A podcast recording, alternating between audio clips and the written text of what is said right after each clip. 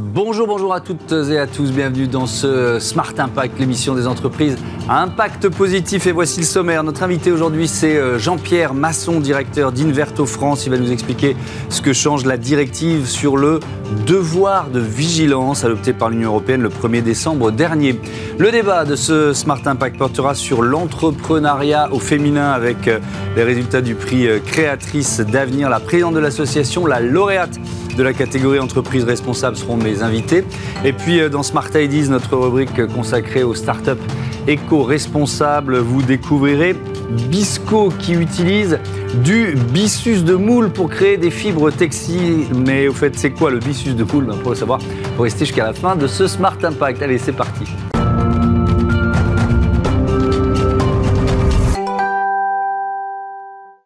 Bonjour Jean-Pierre Masson, bienvenue. Bonjour. Vous êtes euh, le directeur d'Inverto France, c'est la filiale du euh, Boston Consulting Group qui est spécialisé dans les achats et la chaîne d'approvisionnement.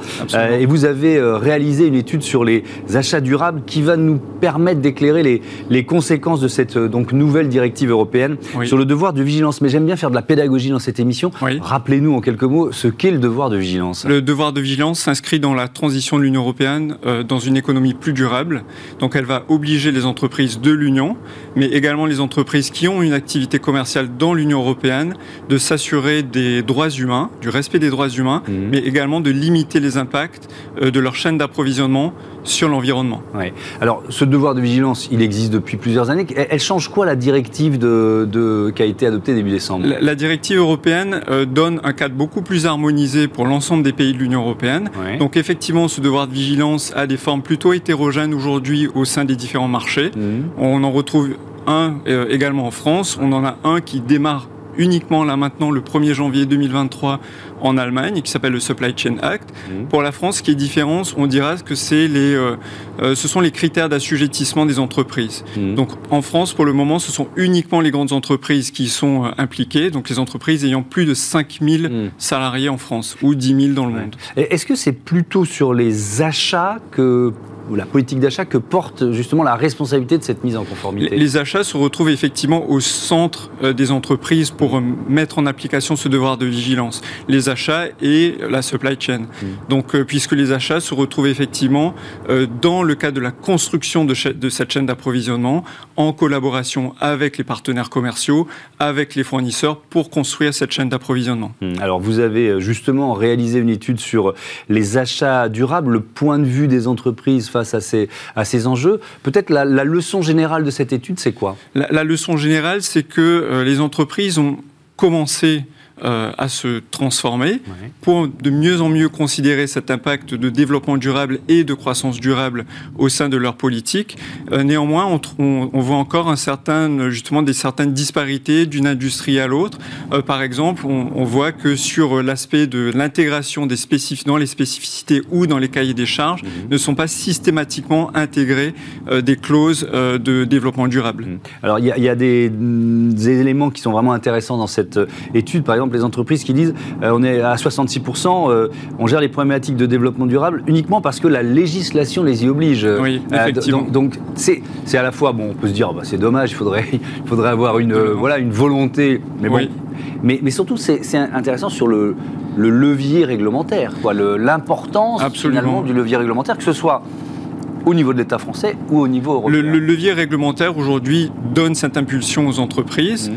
euh, mais aujourd'hui elles prennent conscience aussi, il y a une véritable prise de conscience que euh, ce levier réglementaire et que le développement durable et les impacts environnementaux deviennent un effet aussi de croissance pour ces ent- ces entreprises. Et ce que donnera justement comme impulsion cette directive européenne, c'est de devenir aussi un acteur euh, de ce changement, un acteur et aussi différenciant pour les entreprises dans le cadre de, de ces développements. Mais est-ce que vous allez jusqu'à dire que cette directive, euh, c'est une opportunité, notamment pour les entreprises c'est évidemment une opportunité puisque euh, les entreprises de l'Union européenne, les entreprises françaises euh, auront justement cet argument et ce critère différenciant euh, pour s'imposer comme un partenaire privilégié, un partenaire commercial pour, pour nos entreprises. Je ne sais pas si on a le- le- le- la comparaison, le benchmark sur ces questions-là, mais est-ce que les entreprises françaises sont plutôt mieux disante ou un peu plus avancée face à ce devoir de vigilance que, que d'autres entreprises européennes on, trouve par exemple dans les pays nordiques une certaine avancée. On voit effectivement en Allemagne ce Supply Chain Act qui, qui se lance. Mmh. On a en Angleterre, certes pas l'Union européenne ou plus l'Union européenne, on voit effectivement aussi mmh. ce qu'on appelle le Modern, Modern Slavery Act, mmh. plutôt centré d'ailleurs sur le respect des droits humains. Donc la France n'est pas nécessairement en avance. Pour autant, elle est dans ce mouvement. Alors il y a une autre, euh, un autre élément de l'étude qui, m'a beaucoup intéressé, cette idée, le, principal objectif en développement durable, pour 75% des entreprises euh, interrogées, c'est de faire adhérer leurs fournisseurs à un code de conduite, ce qui peut paraître peu euh, astreignant alors que leur responsabilité civile est engagée. Ça, c'est vraiment, je, cite hein, votre étude. Il y, a, deux éléments. Il y a la notion de responsabilité civile, on va y revenir. Mais il y a le fait de déléguer finalement ce devoir de vigilance aux, aux fournisseurs est-ce que c'est un réflexe parfois? Est-ce que ça pose pas un souci euh, On sait bien, on en parle souvent dans cette émission que ces, engagements en matière de développement durable, de, RSE en général, ils sont scrutés. Ils sont scrutés par euh, les talents, ils sont scrutés par les ONG, ils sont scrutés par, même par les investisseurs. Donc donc il y, a quand même une question de cohérence. Je, quoi. je ne parlerai pas de, délégation, mais plutôt d'intégration. C'est-à-dire que quand on parle de chaîne d'approvisionnement, on parle évidemment de ce maillage et de cette collaboration entre les partenaires commerciaux, mmh. euh, les filiales, les fournisseurs, euh, aussi bien de, services que de euh, matières premières. Donc euh, ce maillage prend en fait sens avec ce devoir de vigilance. Donc ce devoir de vigilance va simplement mieux faire collaborer aujourd'hui ces acteurs pour délivrer en fait justement ce devoir. De et puis alors dans, dans, cette citation, il y, a, il, y a, il y, a, un élément attention, euh, à, attention à ne pas se dire on délègue donc on est tranquille quoi. La responsabilité civile c'est clairement pas de la délégation puisque la responsabilité civile reste euh, sur l'entreprise qui y est assujettie. Euh, donc sa responsabilité civile est engagée. Et ce qu'apporte notamment ce devoir de vigilance, autant en France, on parlait de la France tout à l'heure, mm. autant la charge de la preuve devait être portée par la, la victime mm. ou les ONG qui portaient le dossier. dorénavant, à travers ce devoir de vigilance, l'entreprise sera elle-même euh, sous la responsabilité de porter euh, cette preuve. Euh, vous conseillez euh, au BCG, mais aussi chez Inverto France, des, grands groupes, des, des, ETI, des entreprises de taille intermédiaire. C'est forcément disparate le degré de, préparation. Il y a vraiment des très grandes différences. Il y a des différences et il y a des différences puisque euh, les activités ne sont pas les mêmes. Donc on voit bien qu'un industriel du textile avec ses approvisionnements de coton, de, de fil ou de tissu ou un fournisseur de services type de transport mhm. n'est pas nécessairement impliqué de la même manière sur, euh, sur ces obligations de devoir de vigilance et parce que leur activité et l'activité de leurs sous-traitants ne se matérialisent pas avec les mêmes impacts sur les devoirs de respect euh, humain et également environnementaux. Alors c'est peut-être une erreur, mais est-ce que plus on est grand et plus on est globalisé, mondialisé, plus on a dû intégrer le devoir de vigilance depuis longtemps Oui, parce que effectivement, donc on retrouve plusieurs euh, réglementations à travers différents pays qui mm. fait que euh, pour se mettre en adéquation au maximum de l'ensemble de son commerce mondialisé, mm. il fallait se, se mettre au, meilleur niveau. Alors là aussi, la, la, la réponse peut pas être monolithique, mais ça prend combien de temps de se mettre en conformité face à ce devoir de vigilance? Ça, prendra quelques, temps. Déjà, ce devoir En mois, en années ça, passe, ça se passera en, plusieurs mois, probablement quelques petites années. Mmh. Mais euh, donc, ce devoir de vigilance, aujourd'hui, il a été voté au Conseil européen. Il passe au Parlement. Euh, les négociations commencent au Parlement à partir de l'été. et ensuite, donc, ça solidarisera les États de l'Union européenne autour de ce devoir de vigilance. Mais ce ne sera qu'ensuite que ce devoir de vigilance s'inscrira et se découlera au sein euh, de la loi de chacun des États membres. Oui. Avec évidemment, je reviens à la question des, groupes, euh, des grands groupes euh, globalisés. C'est la difficulté quand on a des, réglementations, même des, cultures, des religions, pour, pour dire les choses différentes. Quoi. C'est comment donner une cohérence à ces engagements, parce que le devoir de vigilance, vous nous l'avez dit, rejoint les engagements en matière de développement durable ou, de, ou, des engagements. Les, entreprises, les entreprises, elles, elles doivent l'anticiper, c'est-à-dire mm. qu'on s'inscrit dans ce mouvement, les entreprises l'anticipent et nous, nous les accompagnons justement sur trois niveaux. Euh, sur un premier niveau qui est sur la définition des produits, la définition des services, comment mieux intégrer ces critères de devoir de vigilance dans cette définition. Sur un deuxième niveau qui est plutôt autour justement de la définition de la création de ces chaînes d'approvisionnement, quels fournisseurs, quels partenaires commerciaux. Et sur un troisième niveau, le pilotage de cette performance. Et, alors, si, si, on va au contraire, on est parti du, plus grand vers, le plus petit. Il y a forcément une question de moyens, donc, et ça rejoint ce que je disais tout à l'heure sur Oui. euh, la délégation aux fournisseurs. Oui. Pour une petite entreprise, Oui. c'est forcément plus difficile de se mettre en conformité, ou pas forcément, justement parce qu'elle est à Elle- son, à son niveau. Elle sera, en fait, elle sera embarquée dans un mouvement global, donc elle aura, effectivement, elle bénéficiera de ce mouvement.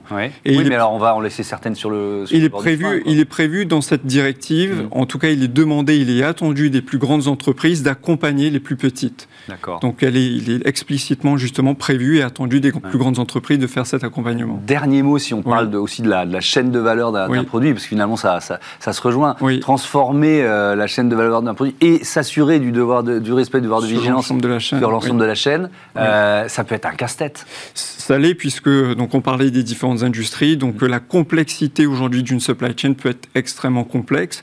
Donc si on part dans l'industrie pharmaceutique, entre les, les principes actifs, entre le packaging, entre le transport, euh, les entrepôts qui sont euh, étalés à travers le monde, donc effectivement ça peut être une complexité accrue.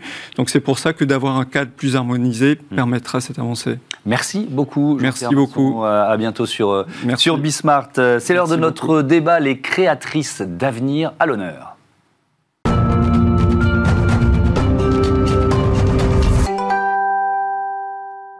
Je vous présente tout de suite euh, mes invités pour euh, le débat de ce Smart Impact. Francine Savidan, bonjour, bienvenue. Bonjour. Vous êtes euh, présidente porte-parole de Créatrices d'avenir. À vos côtés, Charlotte Leluc, bonjour. Bonjour. Bienvenue, la fondatrice Merci. de Bande de Chefs, et vous avez remporté le, le trophée 2022 euh, Créatrice d'avenir dans la catégorie entreprise responsable. On va évidemment détailler tout ça. C'est quoi Créatrice d'avenir? Créatrice d'avenir, c'est un superbe concours qui a été organisé au niveau régional sur l'initiative euh, à la fois de la région et de la préfecture de région dans le cadre d'un plan d'action euh, sur l'égalité des hommes et des femmes qui partait d'un constat qui est malheureusement toujours euh, de rigueur, c'est que les femmes sont beaucoup moins créatrices d'entreprises que les hommes. Donc l'idée, c'était de donner euh, de la visibilité aux femmes qui créent les entreprises, les mettre en valeur et donner ainsi envie à toutes les femmes de la région de créer, ou toutes celles qui ont un projet de créer leur entreprise. Vous êtes euh, également présidente d'Initiative Île-de-France, qui aide les, les entrepreneuses et les entrepreneurs. Euh,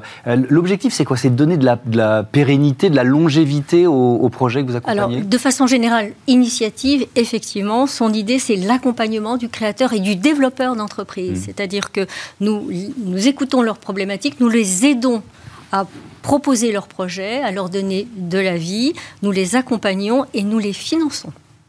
Nous les accompagnons donc en amont, nous les finançons et nous les accompagnons en aval. Mm.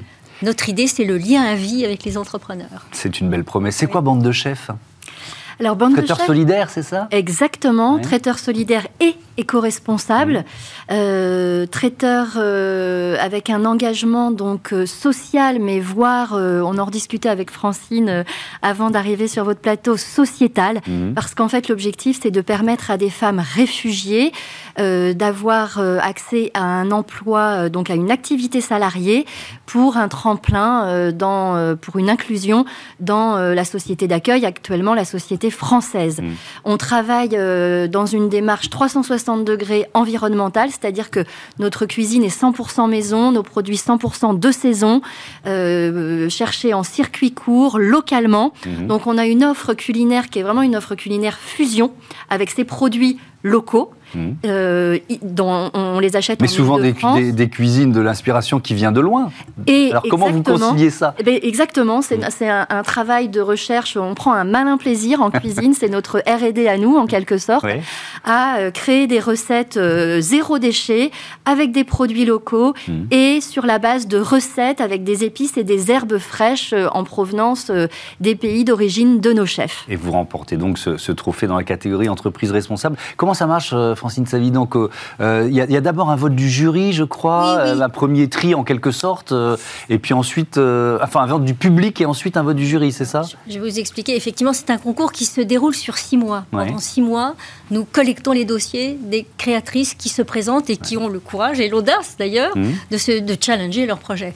On a reçu cette année 377, on a sélectionné 377 dossiers et sur ces 377 dossiers, nous avons eu 14 lauréates dans des catégories bien différentes. Mhm. dont nous avons ici une, représentante, mais nous avons une catégorie audace, nous avons une catégorie euh, développement durable. Euh, on est entièrement en prise avec la modernité des activités économiques. Donc, euh, il y a des jurys départementaux dans toute l'île de France et un grand jury régional qui nous permettent d'aboutir à, cette sélection de candidates. Mais nous avons aussi un jury grand public, c'est-à-dire que le public peut voter pour fixer euh, et, donner un prix à une catégorie qui s'appelle grand public. D'accord, très bien. J'ai bien compris. Pourquoi euh, Bande de chefs? Qu'est-ce qui vous a séduit ou qu'est-ce qui a séduit le jury d'ailleurs? Alors, euh, le, on est très attaché à la personne qui crée son entreprise et à ce que l'on donne comme critère pour une femme capable euh, d'assumer la responsabilité d'une entreprise. Donc nous prenons en considération la personne et nous prenons en considération bien sûr le projet financier, le projet de développement, sa valeur humaine et sa valeur sociale. C'est ce qui fait que eh bien, le prix a été remporté cette année dans cette catégorie. Et alors, vous l'avez dit, il y a une question de financement, d'accompagnement. Donc, euh, qu'est-ce qui va se passer là dans les prochaines semaines, dans les prochains mois? Ah, Dans les prochains mois, en tout cas pour Créatrice d'avenir, mmh. euh, euh, eh bien, il va y avoir un, accompagnement. Alors, il y a eu déjà, je vous le confirme, une somme. Alors, c'est combien? Prix qui est de, ah. de 4500 euros. ça, fait du bien, 4500 euros. Oui. J'y reviens après, si vous voulez bien. Un accompagnement dont vous allez pouvoir parler euh, et, euh, une mise en réseau. Et nous avons l'ambition, à terme, mais maintenant très vite, de créer un énorme réseau des anciennes. Nous avons quand même 80 lauréates qui ont été désignées sur, mm. sur 10 ans. Alors justement, Charlotte Leluc, cet argent, cet accompagnement, qu'est-ce que, qu'est-ce que vous en faites? Qu'est-ce que ça change pour une entreprise comme la vôtre? Alors c'est précieux pour nous, hein, 4500 euros, parce qu'on est une jeune entreprise qui, certes, entreprise euh, responsable, euh, a un modèle économique qui est construit sur euh, son autofinancement, donc mmh. son activité. On a une activité de traiteur, on, on est en capacité de proposer des prestations pour des grandes entreprises. On l'a fait récemment pour plusieurs, plusieurs centaines de personnes, par exemple des, structures comme l'Organisation nationale des forêts, euh, le Crédit agricole pour un événement euh, RSE, des associations aussi, des grandes associations comme Emmaüs euh, Solidarité. Donc ces, activités, ces prestations de traiteurs complètes nous permettent un autofinancement, mais notre rentabilité est aussi de fait, comment dire, impactée par le fait qu'on travaille exclusivement en éco-responsabilité tous les produits bio, circuits courts, locaux, etc., coûtent plus cher que des produits classiques, il faut le savoir. Donc, ce mhm. sont des prestations de qualité, mais qui nous, euh, nous reviennent plus cher. Et puis, on a des personnes qui sont en formation. Donc, cette rentabilité étant impactée, on a aussi besoin de soutien, comme celui de Créatrice d'Avenir, 4500 euros qui vont nous servir à faire euh, des investissements euh, dans du matériel professionnel de cuisine. Nous avions été aussi en amorçage, été financés par PIE, Paris Initiative Entreprise. Mhm. C'est une garantie, c'est un prêt euh, d'honneur, excusez-moi, euh, qui est garanti. Donc c'est de l'argent qu'on rembourse, mais qui a été aussi euh, accordé avec, des facilités bancaires qui nous ont permis d'obtenir un Et l'accompagnement Le crédit coopératif également. Pardon. L'accompagnement, vous en Alors on a un accompagnement par un partenaire de Créatrice d'avenir qui est l'agence Poussin. Euh, qui va nous donner un coup de main sur notre stratégie de communication, précieux aussi, parce qu'en tant que jeune entreprise, c'est difficile de se permettre financièrement euh, toutes les, compétences euh, très techniques dont peut avoir besoin une entreprise en, création. Mmh. Je voudrais qu'on élargisse un petit peu sur cette question de l'entrepreneuriat au, féminin, Francine Savidan alors, il y a des initiatives, des associations comme les vôtres, il y a des, euh, des fonds euh, euh, de financement qui se sont créés spécifiquement féminins, parce qu'effectivement, il y a un constat qui est de dire que quand c'est une femme qui présente un projet, ben, il est moins bien accueilli. Quoi. Il est moins, bien, financé. Est-ce que c'est en train de changer quand même? Ça, change tout doucement. Tout doucement. Ça, change tout doucement. Mmh. en Ile-de-France, on a 37% de création d'entreprises qui sont à l'initiative de femmes. L'objectif, c'est d'arriver à, une parité à 50%. Mmh. Alors, on a encore beaucoup de travail à faire. Je pense que les femmes ont encore des freins euh, qui pèsent sur leur tête. Elles, peut-être aussi, elles ont des projets euh, moins ambitieux euh, parce qu'elles ne se sentent pas en grande confiance. Donc notre but, nous, c'est de les mettre en confiance, de les valoriser pour leur donner cet esprit d'entreprise qu'elles ont, mais qu'elles ont parfois trop timidement. Puis vous savez, il y a encore les dictats sociaux. Mais c'est ce que j'allais vous dire. Il y a des siècles, des siècles, de patriarcat qui pèsent encore sur nos épaules, quoi. Donc, qui le dites. Mais non, mais c'est une réalité. mais donc, parce que c'est intéressant, parce que vous nous dites, il y a, un, il y a une part, enfin, ça vient parfois des femmes elles-mêmes, mais, mais ça vient. Enfin, moi, j'ai eu un certain et puis je vous demanderai si ça vous est arrivé après, mais de témoignages sur ce plateau de femmes qui nous expliquaient comment ça se passait quand elles venaient euh, pitcher un projet face à des investisseurs. Si elles étaient seules, c'était compliqué. Puis si elles étaient avec un co-fondateur euh, masculin, euh, quasiment certains ne parlaient qu'à l'homme. Bon, voilà, c'est aussi ça la réalité. Alors, dans le, dans le concours Créatrice d'avenir, nous leur apprenons à pitcher, par exemple. Bon. Très important. Je pense que d'ailleurs, je me souviens du pitch de, de madame. Il était tout à fait, tout à fait intéressant. Donc oui, on, leur, on les aide à avoir confiance en elles mm. et on les aide ensuite, grâce à l'accompagnement, donc vous voyez, qui nous a été décrit, à assurer la pérennité de leur entreprise. Puis derrière, il y a le réseau initiative. Vous savez que nous finançons la création, mais nous finançons aussi le développement de l'entreprise. Et nous sommes très attachés mhm. à un accompagnement euh, euh, par des experts bénévoles. Et je, tenais à vous dire que ce concours Créatrice d'avenir euh, contient en son sein 150 experts dans tous les domaines qui sont à toutes les étapes présents pour sélectionner les candidates, pour les aider, pour les conseiller et pour les appuyer. D'accord, et qui vont pouvoir les accompagner ensuite euh, dans, la durée. Euh, cette question de, voilà, du, du, financement, est-ce que vous avez été confronté à, ça ou pas hein? D'ailleurs, ce n'est pas une obligation. Euh, du fait d'être une femme? Moi, ce que je constate, c'est que, alors, d'une part, les initiatives comme celle de, du réseau initiative mmh. avec le, le, concours est essentielle parce que effectivement, ça donne l'audace aux femmes de hmm. sortir un petit peu euh, d'un carcan euh, qu'on a depuis, depuis, plusieurs siècles, en effet. Il y a la force de l'exemple aussi, montrer que voilà, on montre des femmes qui ont réussi et, qui sont en train de créer leur entreprise. D'oser, je dirais, s'épanouir, hmm. sortir de, sa coquille et, vraiment donner tout, tout, son potentiel à des projets qui sont parfois, qui restent parfois enfermés. Hmm. Moi, en tant que, que, enfin, ce dont je peux témoigner, c'est que ce que je ressens aujourd'hui, c'est une véritable sororité. Euh, le monde s'est construit sur la fraternité. Mmh. Et ce que je constate aujourd'hui dans mes relations euh, professionnelles, euh, qu'elles soient, qu'elles soient purement commerciales dans le cadre de la vente mmh. du traiteur, que ce soit dans, dans, le cadre de partenariats de financement, etc.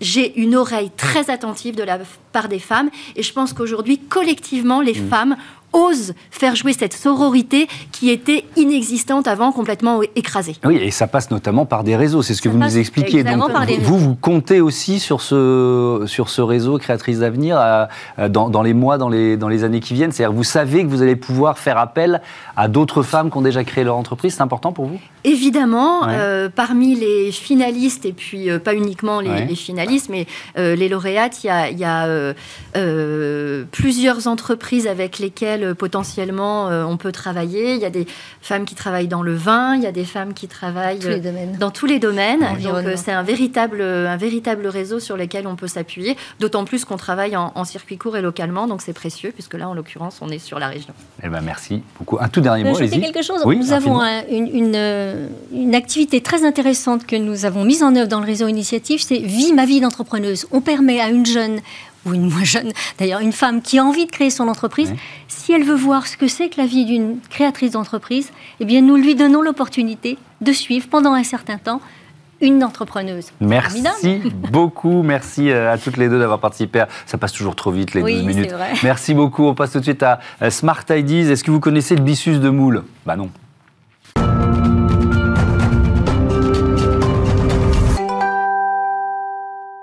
Smart Ideas, la bonne idée du jour, elle est signée euh, Robin Maquet. Bonjour, bienvenue. Vous êtes euh, le co-fondateur de Bisco, créé en août 2021 avec euh, Florence Baron. C'est d'abord une histoire de, de marin, de passionné de l'océan, c'est ça? Ouais, c'est ça, exactement. En fait, euh, quand, quand j'étais encore en école d'ingénieur, mmh. après mes deux premières années euh, d'école enfin en alternance dans le mmh. groupe euh, Beneteau, mmh. j'ai fait ma dernière année dans une écurie de course au large où j'étais co-skipper sur un, sur un trimaran de course.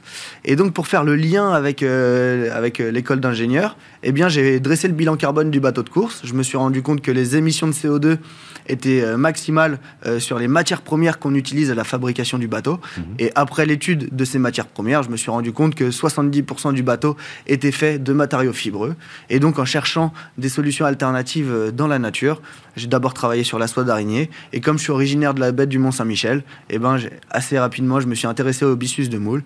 J'ai récolté mes premiers lots et fabriqué les premiers euh, prototypes. Alors, j'ai promis aux téléspectateurs d'expliquer. Moi, je ne savais pas que ça existait. C'est quoi le byssus de moule? Alors, le, le byssus de moule, c'est la fibre qui permet au moule de s'accrocher sur les rochers ou bien au pieu de culture. C'est une fibre. Ok, c'est une fibre. Et alors, comment on la transforme quoi? C'est euh, parce que c'est ça le projet, c'est utiliser euh, voilà cette matière première qui est naturelle pour en faire quoi? Des textiles? C'est ça votre, votre projet, votre idée? Ouais, c'est ça. Alors, euh, déjà, euh, il y, a une grosse étape de collecte. Hein. donc, les, producteurs de moules vendent des moules dites prêtes à cuire. Donc, ça veut dire qu'ils lavent les moules et ils arrachent cette fibre de byssus euh, qui reste sur les moules. Qu'est-ce qu'ils en faisaient? Et jusqu'à maintenant, c'était enfoui. D'accord, c'était jeté, enfoui. C'était un déchet non utilisé. Un, ouais, un coproduit de l'industrie mythilicole. Et donc, nous, avec notre société, on, on arrive, on, on récolte ce coproduit de l'industrie mythilicole Mmh. On extrait le byssus des autres éléments parce qu'il y a aussi euh, de la coquille, de la matière organique. Donc on a inventé un procédé euh, qui permet d'extraire le byssus des, autres éléments. Mmh. Et une fois que donc une fois qu'on a extrait le byssus, bah, c'est comme un peu un producteur de laine qui va faire des balles de laine, et eh bien nous, on fait des balles de byssus. c'est assez fascinant. Donc ça suppose deux, deux étapes, deux usines, c'est ça, si, si j'ai bien compris? Ouais, c'est ça exactement. Donc là, pour le moment, on est en train d'industrialiser la première partie, donc la partie euh, lavage finalement du byssus, hein, mmh. extraction du byssus, euh, et mise en balle. Et puis ensuite, euh, il y a une deuxième étape de transformation. Donc, c'est la transformation de, de, ces fibres en matériaux textiles et donc en textile industriel. Et alors vous en êtes tout du, développement Je crois qu'il y a une usine à Cancane, une usine à Nantes, elles sont pas encore construites, vous en êtes tout Alors là, on est en, plein dans l'industrialisation de l'usine de Cancale, donc sur, sur le côté matière première, mhm. et la partie transformation textile, euh, on la sous-traite et en fait on loue une plateforme technologique qui est équipée des, des machines de transformation, mhm. et donc on passe notre matière euh, sur, sur, ces, sur ces plateformes technologiques. Donc vous avez déjà euh, des clients. Qui sont C'est quoi les débouchés de, ce textile, de cette matière textile? Alors, euh, les débouchés de cette, matière textile, donc pour le moment, notre cible principale, c'est les marchés de la mobilité, parce que les propriétés techniques des matériaux qu'on fabrique, c'est la légèreté, euh, l'isolation thermique et acoustique. Et on a un matériau qui prend pas feu, donc qui est unifuge pour passer les normes, c'est plutôt cool. Mmh. Donc, dans l'industrie du nautisme, Ok, on y retourne. On y retourne. de marin. c'est ça. Et puis ça marche aussi euh, pour, euh, pour on peut aussi en mettre dans l'aménagement intérieur, dans les trains, dans les avions et, tout, et tout sur, sur, les marchés de la mobilité.